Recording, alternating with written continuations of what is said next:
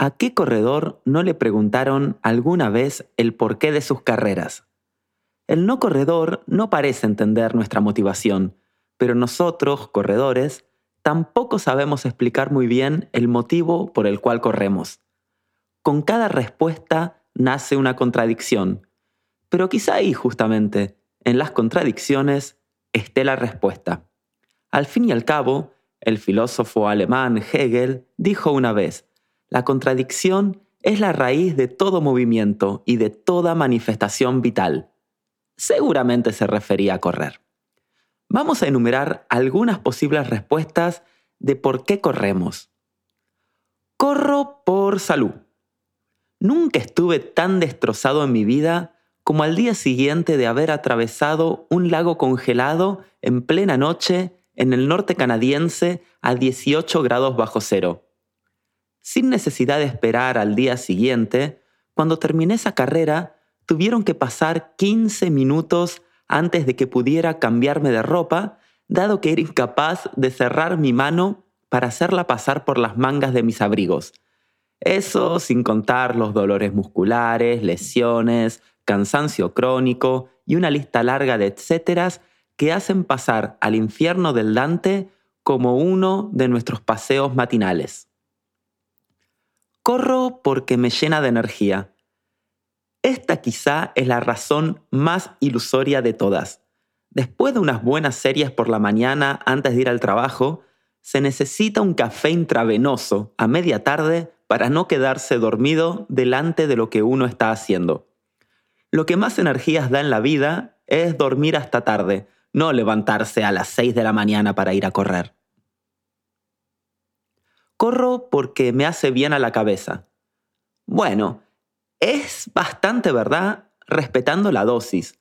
Los corredores de ultra podrán dar fe del desequilibrio mental que acontece una carrera de estas índoles. Cuando se está corriendo una carrera de ultradistancia, por momentos está eufórico. Al rato siguiente, uno jura por todo su árbol genealógico, pasado y futuro, que no volverá a correr nunca más. Al rato siguiente se empieza a llorar eh, de la emoción por ver una nube y segundos después se está llorando de rabia porque la subida es más larga de lo que debería ser.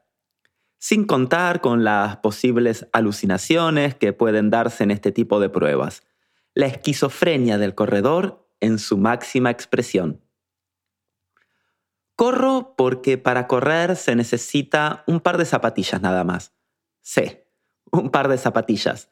Quizá nos refiramos a esas para hacer tiradas largas o a esas otras para hacer series, o mejor aún, a esas de competición que pagamos carísimas porque nos aseguraron que nos iban a hacer correr más rápido, pero que a decir verdad no hacen ninguna diferencia sin contar el reloj que nos marca la velocidad, la distancia, la frecuencia cardíaca, la temperatura del mar Caspio y que después de apretar el mismo botón unas 37 veces también nos da la hora. O las medias de compresión, o la mochila de trail, o los bastones, o los geles con gusto a sardina y chocolate, o a las calzas. Para correr se necesita solo unas zapatillas, pero también se puede ir hasta el infinito con los diferentes artilugios hasta terminar siendo la perfecta mezcla entre Bilbo Bolsón y Robocop. Corro para perder peso. Mil calorías quemadas al correr, dos mil calorías ganadas en descaro, cerveza y asados. Este desbalance calórico se repite semana tras semana necesitaríamos dar la vuelta al mundo corriendo varias veces para poder quemar todas las calorías que nos metemos. Nuestros estómagos no le hacen asco a nada. Dulce, salado, líquido, sólido, todo es bueno para saber saciar nuestro hambre voraz luego de cada carrera. Gracias estómagos por no fallarnos casi nunca a pesar de nuestros excesos gastronómicos. Corro porque me gusta eso no lo puedo negar.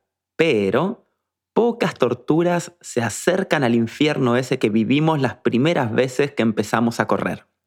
Dolor debajo de las costillas, falta de aire en el momento en donde todos tus músculos piden a gritos ese precioso gas, pecho en llamas, piernas temblorosas y del lado de vista más psicológico, la vergüenza de ver a ese señor que podría ser tranquilamente nuestro abuelo pasarnos sin siquiera derramar una gota de sudor.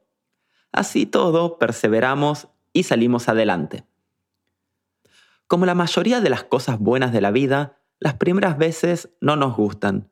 Me pasó con la cerveza, con el vino, con algunos grupos de música y hasta con la escritura. Pero si hay algo que nos define a los corredores de todos los niveles, sea el mismísimo Kilian Jornet o quien les habla, es la perseverancia. Pasamos a través de ese infierno inicial como quien pasa ese primer trago amargo de cerveza. Y ahora descubrimos los beneficios de esta magnífica actividad. Correr nos hace más humildes y pacientes. Pasamos a través del sube y baja de emociones que se viven en cada carrera o en cada entrenamiento largo. Corremos porque nos gusta vivir aventuras, y en este mundo moderno quedan muy pocas aventuras por ser vividas. Correr, amigos míos, es una gran aventura y por eso es que yo corro. Corredora mexicana de ultradistancia. Primera mujer en coronar los tres volcanes más emblemáticos de México en menos de 24 horas. Acaba de terminar The Speed Project, una carrera de 450 kilómetros que une Los Ángeles con Las Vegas, pasando por el despiadado desierto de Death Valley. Carrera marcada por avistajes extraños, energías desconcertantes y muchos, muchos kilómetros. Nos visita hoy en Corredores de Trail Alex Chicorita Raudaina.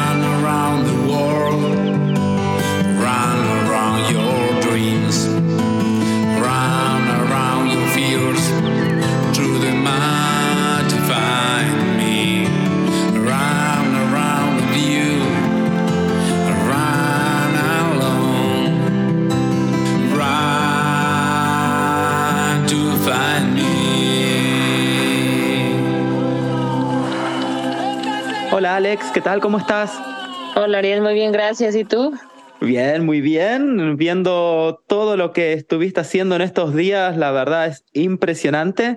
Vamos a ir hablando de esta carrerita chiquita que hiciste, pero para meternos un poquitito en contexto, Sos Alex, eh, sos la única atleta mexicana perteneciente al Pro Team de la Spartan Race, sos campeona o fuiste campeona en 2016 y en 2017 de la Spartan Race, esta carrera de obstáculos.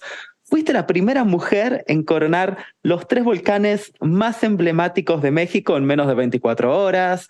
Y como decía, hace muy poquitito, acabas de hacer una carrera que se llama The Speed Project, una carrera de 450 kilómetros entre Los Ángeles y Las Vegas.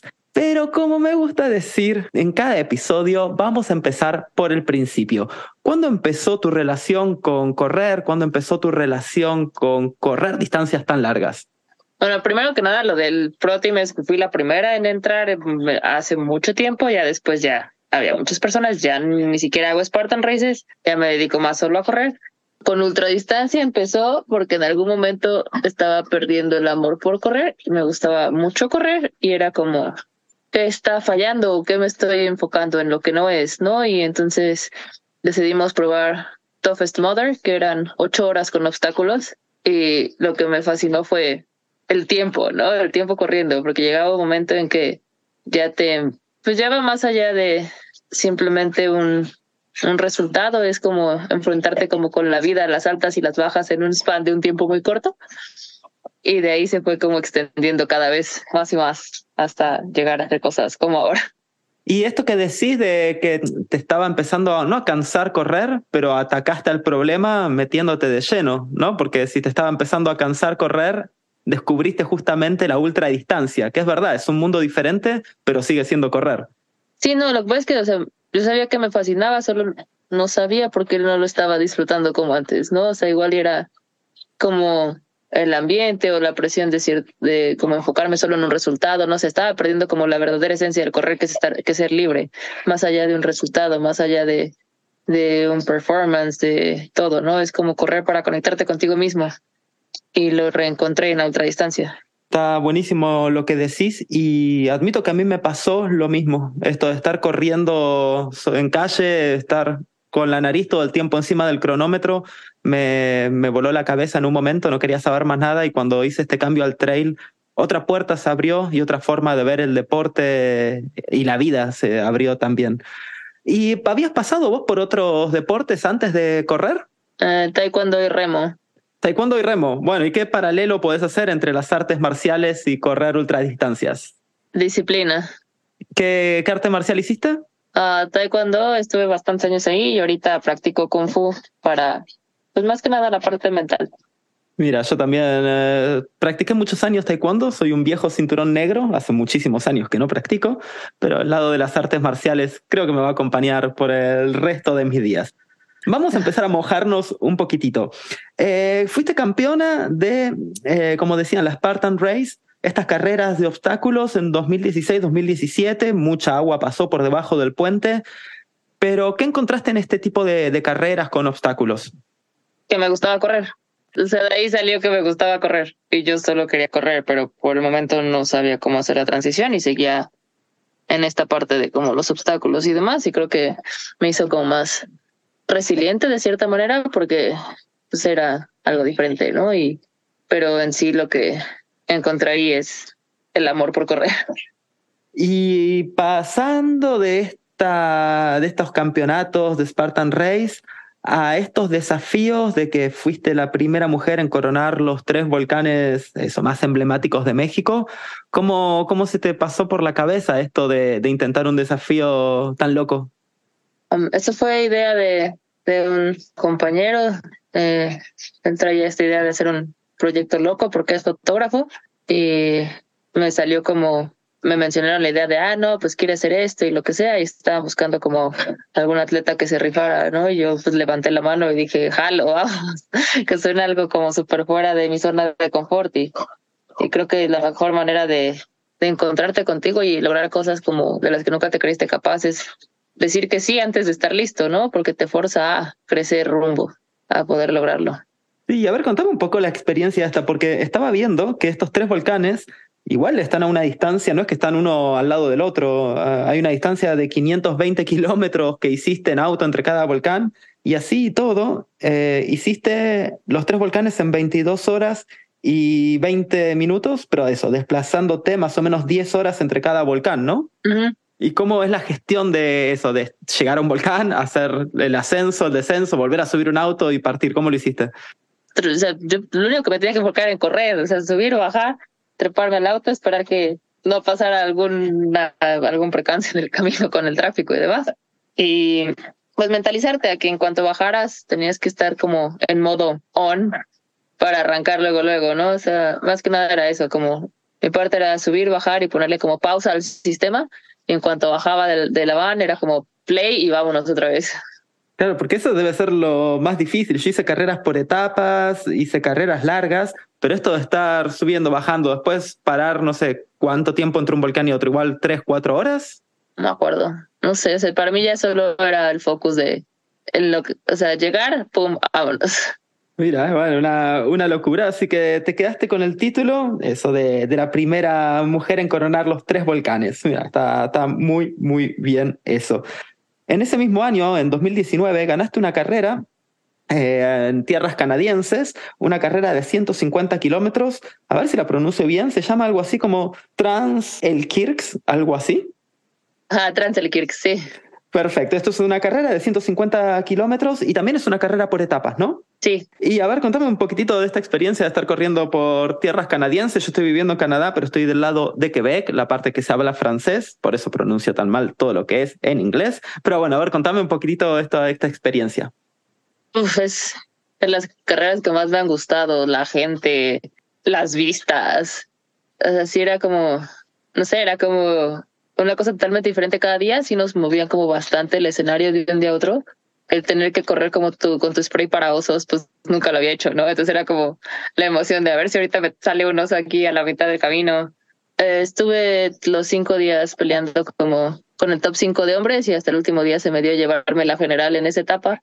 Y no sé, fue divertido, todo el mundo estaba, creo que más que, o sea, bueno, las vistas y demás es algo inigualable, pero más que nada creo que la carrera se hace por el tipo de personas que están ahí, ¿no? Las que están detrás y la comunidad. De verdad fue algo increíble porque te llegabas a cruzar con, con los de hasta atrás o, o con, o sea, todo el pack se llegaba a cruzar en algún momento y, el poder chocar manos con todos, ¿no? O sea, sin importar si vas adelante, si vas atrás, todos estamos recorriendo el mismo camino, poniendo el mismo esfuerzo. Incluso para mí siempre he creído que, que los que van en el pack de atrás tienen que chingarle muchísimo más duro que nosotros y tal vez a veces no lo apreciamos. Entonces para mí es muchísima inspiración eso, porque acaban y tienen menos tiempo de recuperación tal vez, ¿no? Y para mí es increíble poder pues apreciarlo, ¿no? Observarlo, apreciarlo y, y agradecerles que son una gran fuente de inspiración para, por lo menos para mí. Sí, también estoy de acuerdo con vos en eso, porque sí, mismo el que sale primero o el que sale último tiene que hacer el trayecto igual, tiene que saltar en el mismo charco, se dobla el pie con la misma roca y al fin y al cabo es eso, uno lo hace más rápido que otro, pero los dos completan la distancia pasando por los mismos lugares. Es correcto. Mm. Y bueno, esta carrera, la verdad, hiciste un tiempazo, estaba viendo que fuiste no solo la primera mujer, sino que en la general saliste segunda y le sacaste tres horas de ventaja a la que salió segunda. O sea, fue un carrerón para vos, ¿no? Sí, estoy satisfecha con el resultado. Otra estrellita en, tu galaxia de, de estrellas, la verdad, muy bien. Bueno, y justamente, a ver, ahora vamos al plato fuerte. Esta carrera de que la verdad yo no conocía su existencia, es de todas las carreras que, que, hay, hay una magia detrás de cada una. Y esta carrera de la que estoy hablando, el Speed Project, eh, hay una magia extra, porque no solo tenés que unir dos puntos icónicos de Estados Unidos, como esos son Los Ángeles y Las Vegas, sino por la distancia, 450 kilómetros, y no es que es por etapas, sino es como correr todo, todo lo, más rápido que puedas, y también por donde pasás, porque atravesas el desierto, estás en, el Dead Valley y demás, que, que, es una locura. A ver, contanos un poquito la experiencia esta de la de, Speed Project. Yo creo que todavía no lo aterrizo al 100. Um, son de ese tipo de experiencias que te cambian la vida. Mm, creo que sí te enfrentas muy cañón contigo mismo. Nunca había tenido bajas tan bajas, seguidas de altas tan altas. Me di cuenta que sea, como que sabía de lo que soy capaz, pero me lo demostré ahora sí que muy cañón en acción. Um, es, un, es una carrera donde necesitas, o sea, por más que sea solo la corrida, dependes de tu crew, ¿no? O sea, de, la gente que te apoya y, y la, las conexiones que haces con estas personas son como, yo creo que son cosas que van a ser trascendentales, ¿no? Son, es una unión que, no puedes explicar porque vives como cosas únicas y aprendes de cada uno de los integrantes de tu crew y yo siempre digo que tengo el trabajo fácil, que solo correr, ¿no? Ella, el creo le toca mantenerme viva. No sé, lo tiene todo, porque empezamos en, en el pier de Santa Mónica y pues para salir de, de Los Ángeles, pues es como ciudad, ¿no? Y entonces empiezas como en asfalto, en como parándote en el semáforo, intentando cruzar lo más rápido que puedas. Eh, entonces empiezas como con mucho ruido. Y conforme te empiezas a ir como más como hacia para adentrarte hacia el desierto, que empiezas a pasar como más pues carreteroso y demás, pues empiezas con subidas constantes y empieza a ser como la transición a un silencio tal vez un poquito más, más grande. Nos tocó un clima bastante interesante la primera noche porque tuvimos agua nieve, en algunos lugares y nevó. Entonces, cosa que nunca había pasado, ¿no? El año pasado era como calor y demás y este año nos tocó como el clima súper frío. Después ya de que tienes, o sea, pasas como por muchos pueblitos y tienes que estar súper alerta de que no te aplaste el coche, de la gente, de los perros, de los animales salvajes, de todo. Y en el desierto es lo mismo, ¿no? Estás expuesto a, a la merced del terreno y no solo es ver qué tanto puedes empujar e ir más allá, es qué tanto puedes conectar con, con tu entorno, ¿no? El, el, respetar dónde estás, como el no underestimate, subestimar, subestimar. el sí, subestimar el, pues el terreno y en sí, ¿no? O sea, y empezar sin expectativas y ser humilde y, aceptar dónde estás y lo que tienes para dar en ese preciso momento, porque en una carrera tan larga vas a tener altas y vas a tener bajas, ¿no? Y si nos clavamos mucho con la baja, tal vez no vamos a poder salir adelante, ¿no? Entonces, en la baja es seguir avanzando y seguir empujando como podamos, sabiendo que, que eventualmente va a mejorar, ¿no? Y si no, vamos a seguir empujando hasta, hasta terminar. Qué linda analogía para la vida también, ¿no? Porque la vida también es un poco eso.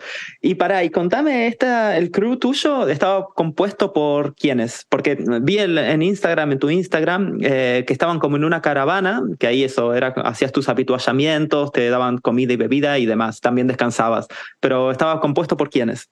Um, Trina se encargaba de, ella es como la que se encargó de la ruta y de, de poner como, ahora sí que el, el schedule y tener como la parte de la logística, ¿no? Ella es muy, muy, muy buena en esto y, y fue su tarea. Bueno, o sea, también, pues, obviamente también manejó, ¿no? Y de repente compartimos algunas millas por ahí, pero esa fue, era como su tarea principal. Um, Ashley era como, como la paz en, entre todas, es como la que tenía el, ahora sí que entre caracteres muy fuertes, ella tenía como este carácter un poquito más de no pasa nada, si podemos, aquí estoy. Um, luego Per llegó después, llegó ya pasados unos días, entonces nos dio como una pequeña inyección de, de energía. ella traía mucha emoción solo de compartir millas, ¿no? Ella es parte de, de mi equipo de trabajo, con los chicos que entreno, entonces, pues apenas está iniciando la corrida y fue como un momento muy especial para ella, compartir millas, ¿no?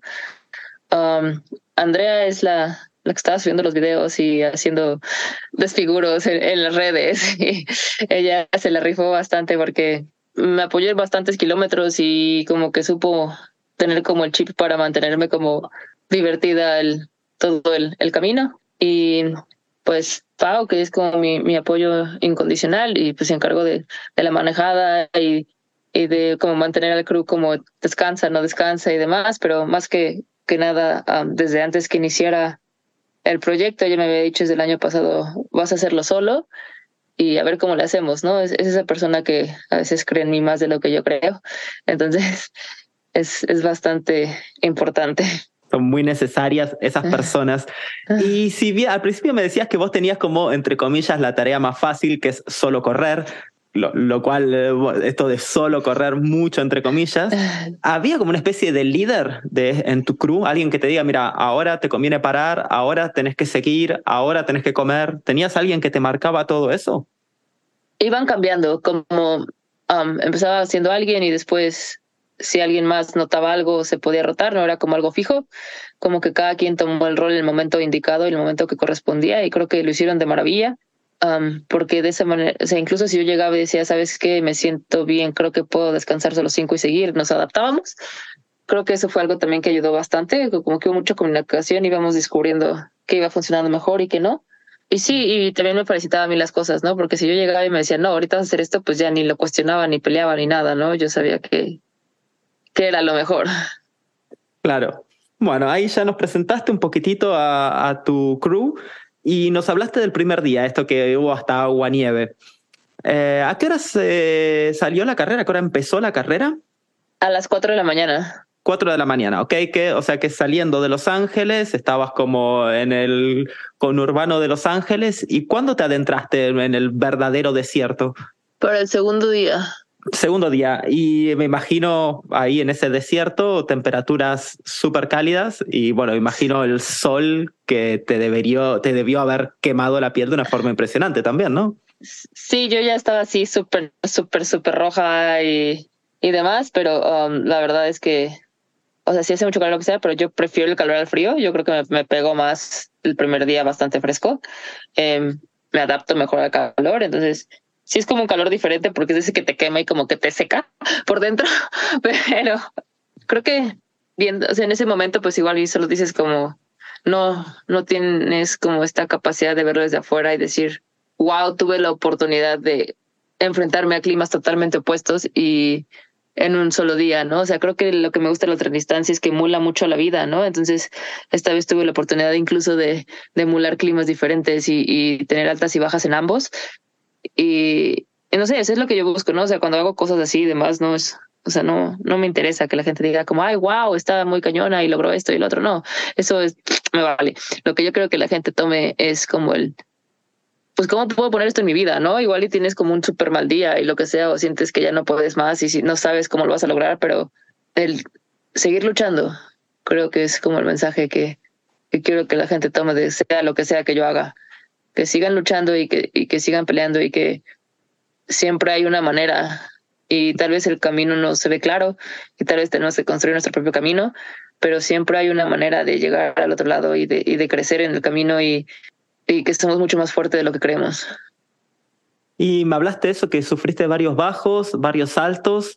Eh, ¿Y cómo, cómo haces para sobrepasar o sobrellevar estos bajones? Eh, ¿Tenés alguna estrategia mental, algún mantra que te repetís a vos misma para, para salir de, de estos bajones? Tengo que conscientemente librarme de las expectativas. O sea, que no cómo me gustaría que fuera, no cómo debería de ser, no cómo me sentía hace tres años o cómo debería sentirme en cinco años o cómo se siente bla o X.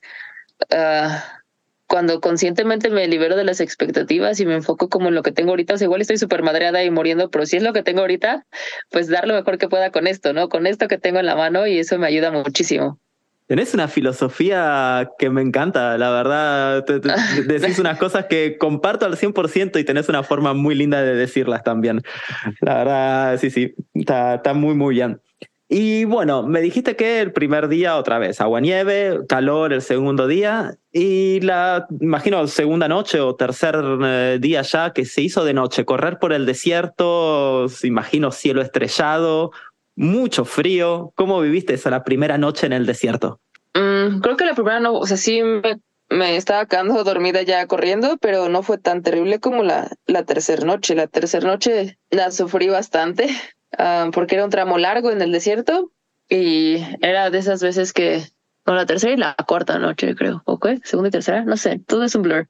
Pero bueno, las noches del desierto, una, este, una de ellas fue como complicado porque tuve que ponerme como en survival mode porque pues el ya también estaba bastante cansado, ¿no? Entonces el crew se me estaba apagando, yo, yo pues era como, ok, manténlas despiertas a ellas y seguimos y eh, llegaba un momento en que pues ya caminaba dormida, era como que piensa que es mejor dormir cinco minutos en el coche y llegar, y este tipo de cosas, ¿no? Entonces, en ese era como justo eso, el, el salir del, de esa, ese, ese leg era de 11 millas, creo, salir de ese leg y salimos al amanecer y luego arrancar luego, luego. Ese fue complicado por esa razón, pero hubo un leg en que ya era de noche, o sea, si lo ves con una perspectiva de, del lugar y todo era increíble, ¿no? Porque pues no había nada, pero estábamos como en un Area 51 type of thingy, así como la arena así se veía como hasta grisácea y, y tú avanzabas y avanzabas y no avanzabas y sentías que ibas para atrás y no se te acercaba nada y o sea, ahí hacia el crew y hasta ya estaban prendiendo la cabeza decían es que o sea, no estamos saliendo de aquí, ¿qué está pasando? Así de que mandaban como radio al otro, a las que estaban del otro lado como si es aquí, no estoy saliendo, ¿qué está pasando? O sea, sí era, era el momento en que yo decía, ya, me voy a tirar aquí en el piso, que pase lo que pase, ya, búscanme, gracias. Sí, porque en esta carrera se, se, habla mucho de los ovnis y del Área 51 y que pasan cosas extrañas y demás.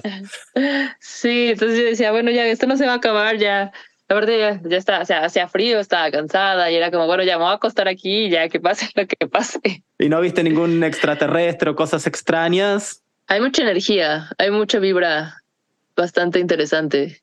¿Llegaste a alucinar en algún momento de, de estos cinco días? Va, no, cuatro días no. y diez horas. No, hasta eso no, pensé que sí, pensé que sí me pasaría porque luego en distancias más cortas, como en 100 millas o 100 kilómetros así, en el trail, de repente como que ya siento que me está persiguiendo el perro inexistente o las piedras se vuelven personas, pero no, esta vez no, esta, esta vez no. Estaba muy conectada como con todo. Y, en, y es eso, corriste, mm, la carrera fue de 107 horas, o sea que eso equivale a cuatro días y 10 horas. ¿Tenés una idea de cuánto dormiste en todo este tiempo?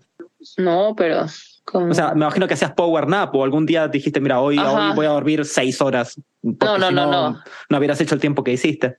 No, este.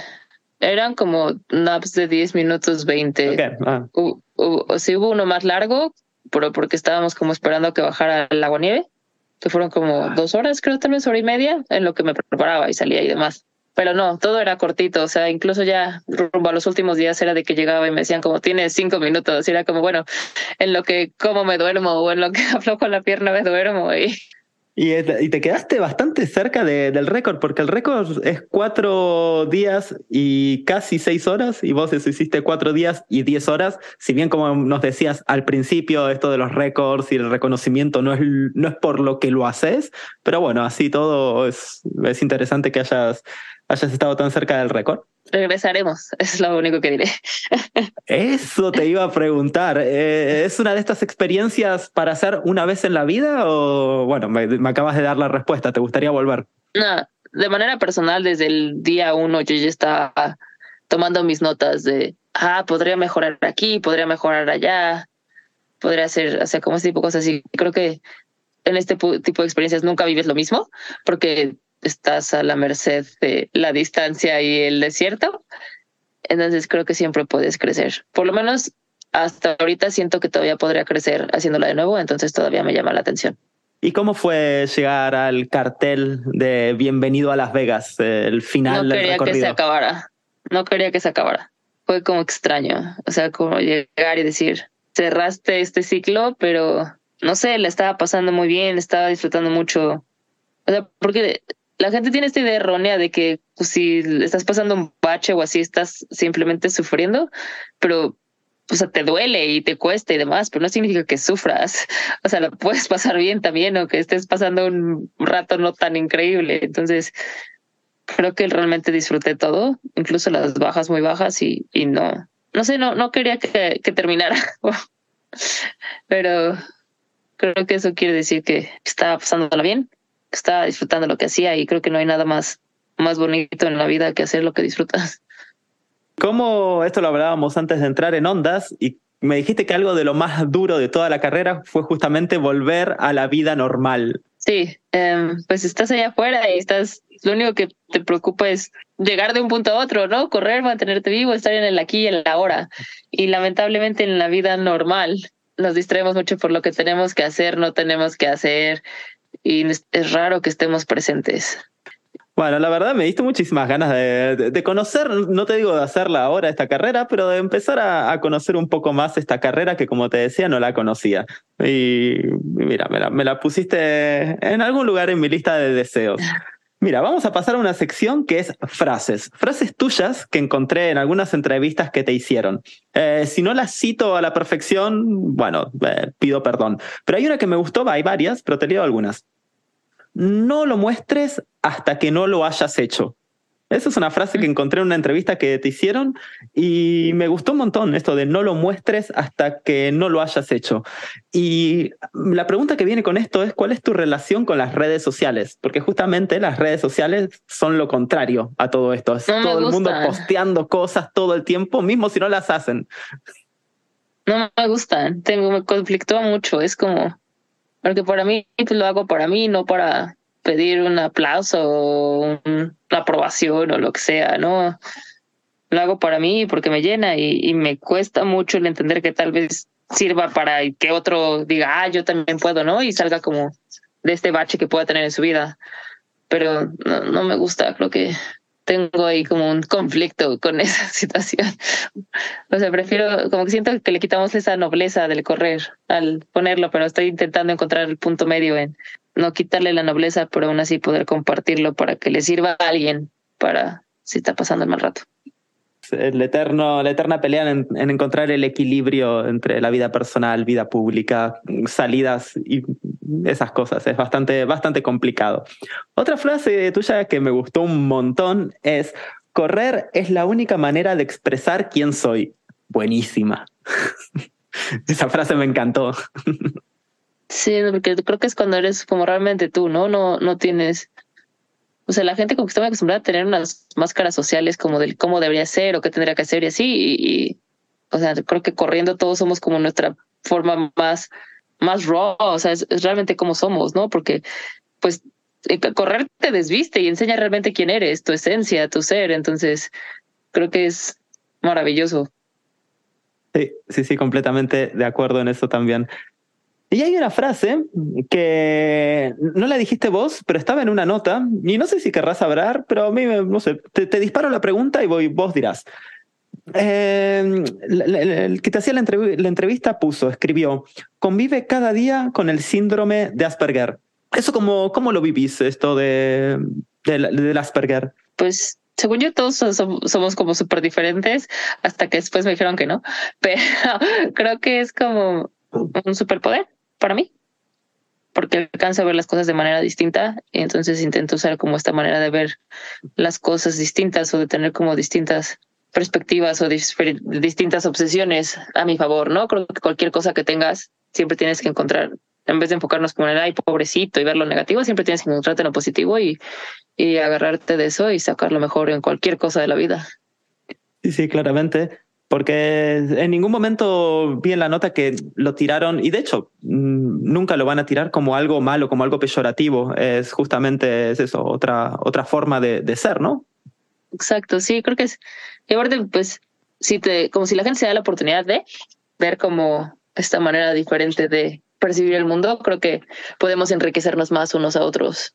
La verdad que sí. Recordemos para los que no están muy, muy al tanto de lo que es el Asperger, y corregime si me equivoco otra vez, es un trastorno del desarrollo que tiene un poco que ver con el autismo, pero es como un, en la paleta del autismo es como algo, algo diferente, ¿no? Lo, lo expliqué fatal, a ver si lo puedes explicar un poco mejor que yo. está, está dentro del espectro de autismo, sí.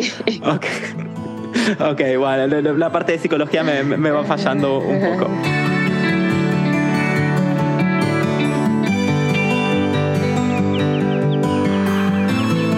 Seguimos acá en Corredores de Trail con Alex. Y me olvidé de preguntarte, tu sobrenombre Chicorita, ¿de dónde viene Chicorita?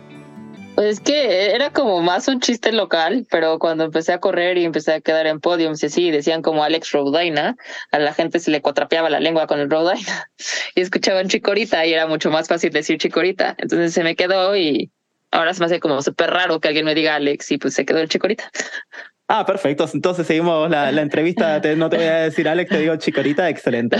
Bueno, Chicorita, mira, no te puedo dejar ir sin que antes pases por mis preguntas relámpago. Son 10 preguntas en oposición que tenés que tratar de responder lo más rápido posible. Hay un tiempo que tenés que intentar pasar, que es hoy el 32 segundos de Ollana Cortázar, una corredora vasca. Vamos a ver si podés arrebatarle el primer puesto a Ollana. Pongo el cronómetro y cuando estés lista, empezamos. En 3, 2, 1, ruta o trail. ¿Subir la montaña o bajar la montaña? Bajarla. ¿Terreno técnico o rápido? Rápido. ¿Correr 50 kilómetros o 100 millas? 100 millas. ¿Correr con frío o con calor? Calor. ¿Correr de día o de noche? Noche. Después de una carrera, ¿cerveza o Coca-Cola? Coca-Cola. ¿Carrera con dorsal o desafío por tu cuenta? Desafío por mi cuenta. ¿Tacos o enchiladas? Enchiladas. ¿Correr con bastones o sin bastones? Sin bastones. 31 segundos, tenemos una nueva campeona de las preguntas relámpago. Muy bien, chicorita. Bueno, la verdad, eso me la pasé genial. Muchísimas gracias por, por compartir tu, tu, experiencia, no solo en carreras, sino la, experiencia de, de, ver el trail y de ver la vida, porque haces el paralelismo todo el tiempo entre las carreras y la vida, que es difícil separarlas, sobre todo las carreras de ultra, y me encanta tu forma de ver la vida y el deporte. Muchas gracias y gracias por la invitación. Un placer y bueno, ya iremos siguiéndote por las redes sociales y, y vamos a ver las próximas aventuras que, que, nos vas a traer para que podamos deleitarnos con ella. Bueno, Chicorita, Alex, Roudaina, muchísimas gracias por haber pasado por los micrófonos de Corredores de Trail. Muchas gracias.